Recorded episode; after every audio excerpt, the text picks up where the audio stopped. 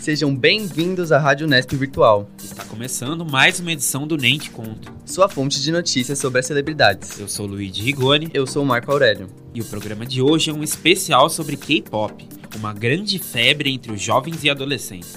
Vamos receber Laura Almeida, uma grande fã dessa cultura e gênero musical. Ela vai comentar sobre o gênero de uma forma geral, no Brasil e no mundo. Para além do sucesso da cultura e pop coreanos no mundo, nosso top 5 traz os grupos de K-pop mais aclamados pelo público brasileiro. E mais, fique por dentro das notícias que abalaram o mundo dos famosos com as nossas rapidinhas. Não sai daí, o Nem Te Conto volta já.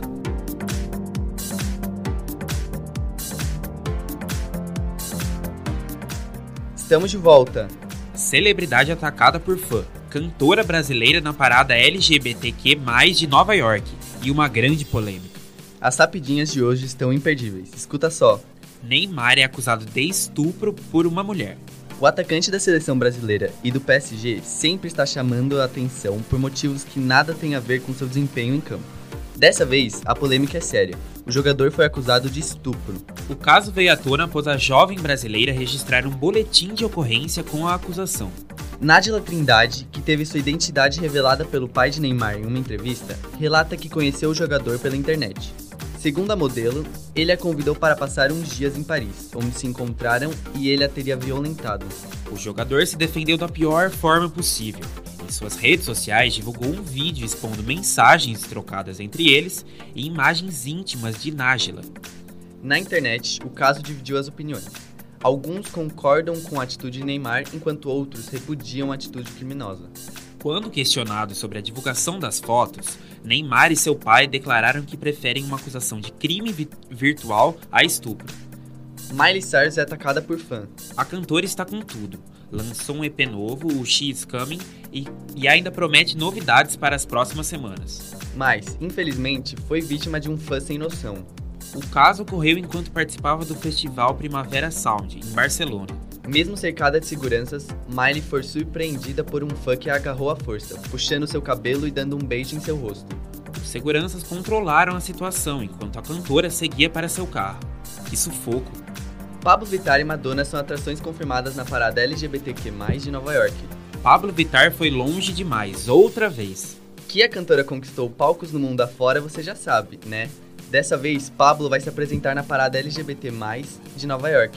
O evento acontece no dia 30 de junho e nesta edição homenageia os 50 anos da rebelião de Stonewall. Para quem não sabe, a rebelião de Stonewall ocorreu como resistência após um bar LGBT ser invadido, em 1969, de forma violenta pela polícia. Essa atitude levou a uma série de manifestações em prol da diversidade e dos direitos LGBTs. Um marco na luta contra o preconceito. Então, nada melhor para comemorar a data que shows de ícones como Flávio Vittar e Madonna. Isso mesmo, a rainha do pop estará presente e fará o encerramento da parada. Nós do Lente Conto estamos ansiosos para esse encontro. Será que rola uma fotinho das duas juntas? No próximo bloco, você acompanha quais são os cinco grupos de K-pop mais queridos pelos fãs brasileiros. Não sai daí, o Lente Conto volta já. Estamos de volta com o Nem Te Conto, sua fonte de notícias sobre as celebridades. Dominando festivais, jornais e programas de televisão no mundo todo, além de arrastar multidões por onde passam, nessa edição vamos falar dos grupos de K-pop mais populares aqui no Brasil. Ficou curioso? Então vem com a gente! O K-pop faz parte da chamada Hallyu Wave, ou onda coreana, como chamamos aqui no Brasil. Essa onda é responsável por levar ao mundo os produtos culturais e de entretenimento do país asiático, como novelas e produtos de beleza. Mas como esse gênero fez tanto sucesso por aqui? A fórmula é simples, mas inovadora. Clipes, que os fãs chamam de MVs, mega coloridos. Coreografias muito bem elaboradas. Personalidades únicas dentro dos grupos. Letras envolventes e muito talento, claro. Finalmente, vamos ao nosso top 5 dos grupos mais populares aqui no Brasil. Em quinto lugar, temos Red Velvet. O grupo feminino, formado em 2014, conta com cinco integrantes e milhares de fãs em todo o mundo. No Brasil, acumulam 40 milhões e 300 mil visualizações de seus vídeos no YouTube. Na quarta posição está o grupo EXO. Atualmente, com 9 membros, o grupo já tem 42 milhões e 600 mil visualizações no YouTube brasileiro. Cantando em coreano e mandarim desde sua formação em 2012, também já lançaram singles em um álbum em japonês. A terceira colocação da lista é o grupo Twice. As nove garotas formaram um conjunto no reality show Sixteen em 2015. Desde então, já contam com dois álbuns de estúdio e nove extended plays em coreano e japonês. Aqui no Brasil, contam com mais de 68 milhões de visualizações no YouTube. Além de um show na cidade de São Paulo em julho desse ano. Vale a pena conferir, hein? E em segundo lugar está o grupo mais recente da nossa lista. Blackpink estreou em 2016, mas já tem quase 3 bilhões de visualizações no YouTube. No Brasil, são 110 milhões. Sem contar que as meninas quebraram o recorde de Ariana Grande de vídeo mais visto em 24 horas. O single Kill This Love, lançado em abril. O quarteto feminino estreou no ano passado com a faixa Duro Duro Du e já caiu no favoritismo dos brasileiros. E o nosso primeiro colocado é tão popular que já chegou a ser comparado com os Beatles. Com mais de 5 bilhões de visualizações em todo o mundo, os sete coreanos já deixaram sua marca na história da música. No Brazuca já tem quase 300 milhões de visualizações. O grupo já fez três shows por aqui, em 2014, 2015 e 2017, alcançando 7 mil pessoas na sua última apresentação. E no fim de maio lotaram o Allianz Parque por dois dias seguidos, com cerca de 40 mil pessoas em cada show. É claro que estamos falando do grupo BTS. O fenômeno mundial do K-pop estreou em 2013 e desde então quebrou diversos recordes. Além de quebrar a barreira do ocidente, tendo o primeiro álbum de K-pop em primeiro lugar na Billboard. E aí, Marco, você acompanha K-pop? Eu não acompanho nada de K-pop, mas achei bem impressionante, né? É uma coisa que vem tão distante do Brasil fazer esse sucesso enorme aqui. Eu acho bem impressionante. Então, eu acho bacana, né? Porque a gente tá muito acostumado a ver artistas estrangeiros é, dos Estados Unidos, Estados né? Unidos, Principalmente. E aí, recentemente, tem essa, essa onda, né? De artistas vindos Da Ásia. da Ásia que é, eu acho assim bem bacana, né? Traz uma democratização assim da música e do que o pessoal Uma tá variedade maior, né? Principalmente os jovens, né? Que é um que é um estilo musical, um gênero musical que tem bastante apelo com o público mais mais jovem. E eu acho que traz essa questão de da- das, das pessoas mais novas, né, de crianças, adolescentes, pré-adolescentes, escutar algo que não seja só em inglês, norte-americano, Uhum. enfim. É, e o que eu acho bacana assim também é a questão da não só da música, né, da música, né, mas da, da cultura que, que vem Vem junto com a música. né? vem junto e realmente tá dominando. Eu sou bem apegado assim com youtubers e influencers e questão de produtos e cosméticos e assim, virou uma febre, tanto que marcas ocidentais estão adaptando os seus produtos para se enquadrar nesses padrões de beleza coreana, e Coreano, tal. sim. E eu acho legal. Eu gosto assim. Mas o K-pop você não acompanha mesmo, Luiz? Não, não acompanho muito, assim, conheço, sei que, sei que existe e tal. Sei que tem muitos fãs, como a gente vai conversar com a Laura, né, no próximo bloco. Mas não é um, não é um tipo de música que eu acompanho, mas. Até conheço umas musiquinhas, assim, ou outras Uhum. e tal, mas acho bonitinho, mas não é uma coisa que eu acompanho. Legal. No próximo bloco, nem te conto, converso com a Laura, que é fã de K-pop vai nos ajudar a conhecer um pouco mais sobre o gênero. Voltamos já com o Conto. Estamos de volta com o Nem Te Conto. Vendo o K-pop no auge de sua fama, pode surgir uma dúvida: como esse gênero surgiu? Apesar de ser considerado novo, o K-pop surgiu no início da década de 90, em uma apresentação inovadora para um show de talentos. Quando o estilo se consolidou na Coreia, o governo sul-coreano, que não é bobo nem nada, vivia um período pós-guerra e resolveu investir na exportação do K-pop. Não que fosse difícil, o amplo repertório oferecido pelo gênero deu vantagem na propagação mundial, com ritmos variados de hip hop ou pop e até ao rock. Desde então, diversas empresas coreanas passaram a lançar grupos com temáticas variadas. Essas empresas escolhem candidatos a trainees, e esses jovens passam por um processo de treinamento para se tornarem idols. A empresa cuida da aparência e até mesmo da vida pessoal desses meninos e meninas. Pode até parecer legal no início, mas esses jovens se tornam quase prisioneiros da indústria musical coreana. São obrigados a trabalhar por longas horas, a manter uma aparência e são privados de prazeres simples, como namorar, por exemplo. É muita pressão, né? E para comentar um pouco mais sobre esse fenômeno mundial, recebemos no estúdio do Nem Te Conto a Laura, grande fã do gênero. Oi Laura, tudo bem? Seja bem-vinda ao Nem Te Conto. Oi, gente, tudo bem? Eu sou a Laura. É, obrigada pelo convite. E conta pra gente, como que você conheceu o K-pop? Então, eu conheci K-pop em 2011, é, através do, do Tumblr, não sei se vocês usavam, e eu sempre via GIFs lá, e aí um dia eu fui atrás para procurar, para entender o que, que, eram aquelas pessoas que eu achava bonitas, né?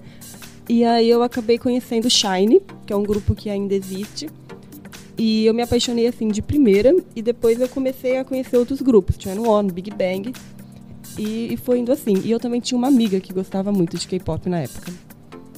Então foi tudo uma influência, assim. É, então, o que te chamou a atenção inicialmente foi essa questão da, da estética, né? Como você disse, você, você gostava do visual e tal, e aí você acabou indo procurar quem era aqueles pessoa, aquele pessoal que você via nas fotos. É que, qual que você acha que é a importância desse apelo estético, das roupas, do visual, que o K-pop tem que é, com o pessoal, assim, com, a, com as gerações mais novas, enfim, com o pessoal que curte o gênero? Então, eu vejo que tem uma diferença muito grande em relação ao pop ocidental, porque tem toda a questão da estética. É, eles sempre estão mudando de cabelo, sempre vários estilos de roupa, roupas, coisa que a gente não tem tanto no pop, assim, mais ou menos, né? E também tem a questão da coreografia, né? Que dá, fica bem perceptível nos vídeos. E foi uma coisa que também me chamou muito a atenção, porque eu sempre gostei muito de dança, essas coisas. E eles são basicamente isso, eles cantam, dançam e ainda tem a questão estética, né, da atuação, é, da beleza, eles são modelos, essas coisas. E tem esse grande diferencial, né, cultura K-pop, que é o linguajar. Os fãs não se contentaram com os termos comuns e decidiram criar um dialeto próprio do estilo, né? Você podia contar um pouco, explicar pra gente como que é isso? Então, eu não tenho certeza de quando ou como surgiu isso, mas é uma coisa muito forte, tanto nos fãs asiáticos quanto nos fãs ocidentais.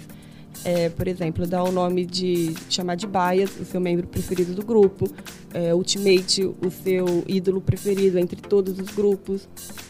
E, e mesmo expressões que a gente usa, quer dizer, que os coreanos usam no dia a dia, por exemplo uma moça, quando ela vai se referir a uma mulher mais velha, ela chama de Uni. E isso é muito presente no K-pop, seja como os artistas, seja com os fãs também, que acabam adotando isso no dia a dia.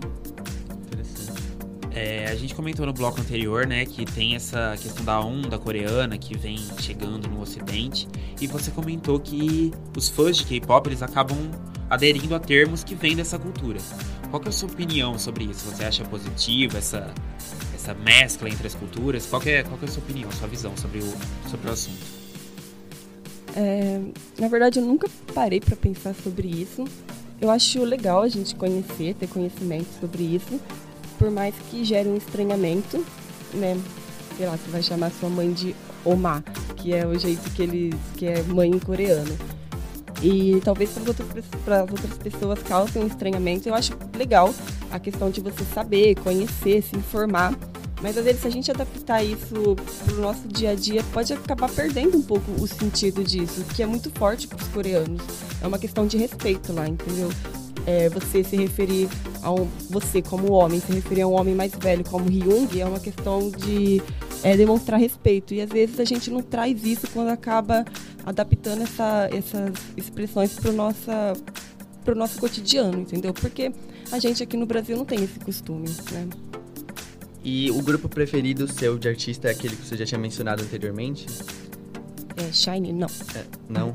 Você já foi a algum show aqui no Brasil? Eu... E qual que é o seu grupo preferido? Então, atualmente eu não tenho um grupo preferido. Até tenho alguns, assim, que eu guardo no coração ainda. Por exemplo, o One, que é um grupo que já acabou, mas que foi muito marcante, tanto na trajetória do K-pop, quanto na minha, como fã do gênero. É, atualmente eu gosto muito de Blackpink que por acaso é, é da mesma empresa de Twenty One, são, é formado por quatro garotas também. Eu já fui no show do BTS em 2014, que foi a primeira vez que eles vieram no Brasil. Foi aqui em São Paulo? Isso, foi em São Paulo. Foi uma super aventura, assim. E como que foi a experiência? O que, que você pode contar, assim, do público? Qual é a reação deles? Porque, como a gente comentou, né? É, tem umas pessoas que acabam ficando realmente bitoladas, assim, obcecadas nesses idols. Você reparou essa, esse posicionamento dos fãs durante o show ou estava bem tranquilo?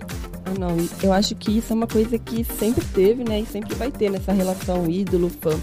Eu lembro que teve meninas que chegaram a invadir o palco, algumas meninas desmaiaram. É, eu também, né? Eu tinha o quê, 16 anos na época, era muito fã. Então gritei o tempo todo, chorei, tirei até foto com o Steph deles. E só que eu vejo assim que no K-pop, é, principalmente na Coreia, voltando até naquela pergunta anterior das expressões, existe uma expressão para essas fãs que são obcecadas que se chama sasaeng, que são fãs que realmente chegam a invadir é, o hotel que eles estão e tentam fazer mal para os ídolos mesmo, né? A tentativa de, de ter esse contato, de pegar alguma coisa deles, entendeu? Também é bem comum, né, na, nos grupos ocidentais daqui, ah, são famosos mas é, a gente percebe que eles acabam, de certo tempo, é, acabando, né? Os grupos ocidentais. Isso também acontece com o, os grupos do K-pop, ou seja, você acha que as empresas não deixam isso acontecer? Então, esses grupos que a gente conhece como BTS, Blackpink, Red Velvet, é, por eles serem de empresas maiores e ter uma adesão maior do público, gerarem mais lucro para a empresa, é muito difícil a gente ver eles acabando num curto prazo, assim. Existem grupos de K-pop que têm a formação original há mais de 10 anos, sabe? Só que grupos de empresas menores tendem a acabar, assim. Normalmente, às vezes, no primeiro ano já dá disband, aí formam outro grupo e aí pode dar disband. É que a gente Existem muitos grupos de K-pop, muitas empresas, muitos ídolos, só que a gente fica sabendo de pouca coisa que, que acaba chegando e ascendendo no mercado coreano. É, e você comentou que você já foi mais fã, que hoje em dia você tem um carinho ainda, só que não acompanha tanto. É, você acha que esse processo aconteceu naturalmente ou é uma questão de, de amadurecimento e aí você vai não vai vendo mais tanta graça nesse, nesse tipo de banda ou você acha que continua sempre a mesma coisa, você enjoa? Por que, que você acha que você parou de escutar tanto? Eu acho que tem a questão do amadurecimento também, né? É, hoje em dia eu não consigo mais ser fã, assim, ter ídolos, essas coisas, né? A gente acaba tendo outras preocupações, assim, infelizmente. Sim. Mas é, a questão é que, assim, eu era muito apegada a grupos que terminaram e eles tinham um estilo diferente. Eu vejo que hoje em dia o K-pop está muito ocidental. Ele meio que se moldou aos padrões do pop ocidental para conseguir atingir esse sucesso e deu certo, entendeu? E eu, eu vejo que per perdeu um pouco a essência daquilo que eu conheci lá em 2011. E isso me incomoda um pouco. E fora todas as problemáticas, né, que a gente começa a ter consciência de algumas coisas do, do machismo que existe dentro do K-pop, da questão da, das empresas e do trabalho, muitas vezes né? escravo, né? né? É, então, a gente acaba tomando essa consciência e não quer ignorar isso. Acho que foi por isso. É, e qual que são as características assim que você consegue apontar como ah, em 2013 era assim, hoje é assim e está muito ocidentalizado? Qual que você acha que é o, os principais pontos? É, eu vejo mesmo até na questão do, do ritmo das músicas, mudou muito. É, a personalidade do, do grupo em si, assim, do grupo no geral, sabe? Por exemplo, antes os grupos femininos, eles tinham uma pegada mais fofa, entendeu? É, tinha muito essa questão do fofo, da inocência para as meninas, e hoje a gente já não vê tanto isso, tanto que os grupos femininos de maior sucesso, eles não têm essa pegada fofa, eles têm uma pegada mais girl power e coisas assim. O que eu não acho ruim, mas foi uma, uma essência que se perdeu e a gente provavelmente não vai resgatar, até porque é, no Ocidente a gente não tem isso de artistas fofos, não pelo menos femininos, né? Que eu, que eu lembro, assim, de grande sucesso. É uma das características principais, assim, os meninos também, eles têm uma pegada mais... É, ah, como eu digo, boy crush, em que eles são bonitos e fazem músicas de amor. O BTS mesmo, quando eles debutaram, né, quando eles começaram a carreira, eles eram totalmente um grupo assim de K-pop de hip hop. Eles faziam rap, eles tinham um estilo totalmente diferente e não falavam tanto de amor como eles falam agora e coisas assim que você percebe nas músicas mais recentes deles. E aí tem muitas polêmicas envolvendo a indústria musical coreana. É, há, há, pouco tempo, em agosto né, do, de 2018, teve o caso Ryuna e Down, que chocou bastante os fãs de K-pop. Casal Ryuno, um artista solo, e Down, ex-integrante do grupo Pentagon, tornaram seu relacionamento público sem aprovação da agência Cube. A agência então anunciou que romperia laços com os artistas. Após grande repercussão dos fãs e da mídia, a Cube decidiu reavaliar a decisão. O casal acabou assinando um contrato com a empresa do Psy, a P-Nation. E conta pra gente, Laura, como fã, qual a sua opinião sobre a maneira que as empresas tratam os idols? Ah, eu sou totalmente contra isso, né? Até foi um dos motivos que fez eu me distanciar do K-pop, porque quando a gente é fã mesmo, não fã mesmo, mas quando a gente tá naquela imersão, assim, ai, de amor pelo ídolo e tal, a gente acaba não ligando tanto para isso, né? Você vê muitas fãs passando panos para esse sentido. E isso sempre teve, essa questão do abuso das empresas. Eu lembro que quando eu era fã de EXO, em 2015, 2014, é, três integrantes do grupo é, chegaram a processar a empresa SM, que é a maior empresa de entretenimento na Coreia do Sul, por trabalho escravo. Porque eles ficavam horas e horas trabalhando, não recebiam o, o que deveria ser pago para eles, e aí eles acabaram abandonando o grupo. E uma coisa que é bizarra é que eles receberam muito hate, tanto dos, dos, dos fãs coreanos quanto dos fãs chineses, porque eles eram chineses, no caso. E o pessoal do Brasil entendeu, assim, os fãs brasileiros, eu lembro que na época todo mundo ficou muito chocado, mas todo mundo ficou mais chocado pelo fato deles terem saído do grupo do que pelo fato deles é, estarem sendo escravizados pela empresa, entendeu? Eu acho que essa questão do abuso que as empresas têm sobre os ídolos é uma coisa muito pouco falada, até porque é meio que enraizado na cultura asiática isso, esse negócio de trabalho é, excessivo, submissivo, etc. O, os próprios ídolos, eles sabem que quando eles vão começar o treinamento para tentar entrar no grupo de K-pop, eles vão passar por coisas assim. É, é muito complicado isso. Como a gente vendo de fora, é meio difícil a gente achar uma forma de interferir e acabar com isso, sabe? É muito complicado.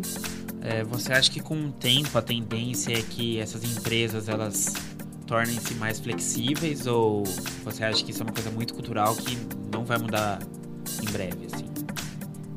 Olha, eu acho que eu, eu não vejo uma mudança breve, mas não é nem por questão cultural, é por uma questão de por exemplo, o K-pop agora está estourando, então a gente realmente precisa trabalhar mais para continuar assim e fazer outros grupos ascenderem também, etc. Eu acho que é uma pressão que está aumentando, na verdade, agora. Você acha que a tendência é piorar ainda, tornar um negócio mais. desumanizar cada vez mais os integrantes para conseguir vender o, os grupos, enfim, os produtos? É, não querendo ser pessimista, mas eu acho que, que vai acabar sendo. Tá indo por esse caminho já, né? Porque muita coisa que daria para ser quebrada hoje em dia, por exemplo, as meninas do Blackpink, elas não podem namorar, elas já comentaram isso uma vez e que as, as meninas que antecederam elas, elas do Chuan One, que era da mesma empresa, elas também já comentaram isso, que elas não poderiam namorar. E é uma coisa tão básica que poderia ser quebrada e não foi quebrada, então imagina essas outras coisas mais severas, entendeu? A questão do trabalho, é... enfim, essa submissão que eles têm. Eu acho, é, eu acho triste, mas eu vejo que é uma coisa que caminha é o lado obscuro do K-pop, sabe? Que caminha junto. É, com relação a essa questão do namoro, porque é, eu consigo entender a questão de, por exemplo, ah, ela não pode mudar o cabelo, ela não pode é, usar tal roupa, porque é uma questão de identidade visual e tal, que eu entendo que eles tenham feito um estudo para compreender e ver o que, que o público prefere. Mas essa questão do namoro, como que você enxerga? Você acha que é uma questão de ciúme dos fãs, talvez? Ou dedicar mais tempo ao trabalho? Qual que você acha que é a verdade por trás dessa decisão das empresas? Eu, eu, acho que é ambos os casos que você citou, sabe? Porque sempre quando estoura algum namoro na mídia, principalmente envolvendo é, homens, que são cantores, existe uma repercussão muito negativa, sabe? É, uma vez um cantor do Super Junior, um integrante, há muito tempo isso já, ele anunciou que ia casar e assim, foi uma repercussão absurda e totalmente negativa, sabe? E a gente vê isso até nas fãs, é, fãs brasileiras. A gente pode pensar que é coisa boba de fã, mas é muito importante porque isso afeta totalmente a vida pessoal da pessoa, do ídolo, né? Não afeta só ele como ídolo, afeta ele como pessoa mesmo, indivíduo. E também tem a questão das empresas, né? Porque elas tomam muito tempo deles. E, enfim, eles teriam às vezes que privar, deixar de ensaios para ficar namorando ou, ou coisas assim. Talvez seja por conta disso que as empresas negam, entende? É, querendo ou não, você traz junto com o, o ídolo, o namorado ou a namorada, né? Isso. Pra fama. Então, meio que tem que fazer parte de tudo que acontece. É, então, a imagem para eles é, uma, é a coisa mais importante, na verdade. É, e não sei se você conhece algum caso de namoro entre grupos, assim, um integrante namorou com outro integrante de outro grupo. Isso existe? Tem algum caso ou também é muito vetado? É, é totalmente vetado. Existem é, suspeitas, né? Existem, eu, eu lembro que já saiu, tem uma um jornal sul-coreano de, de próprio para K-pop e ídolos coreanos que uma vez sugeriu que uma das integrantes do Girls' Generation estava namorando um dos integrantes do Big Bang.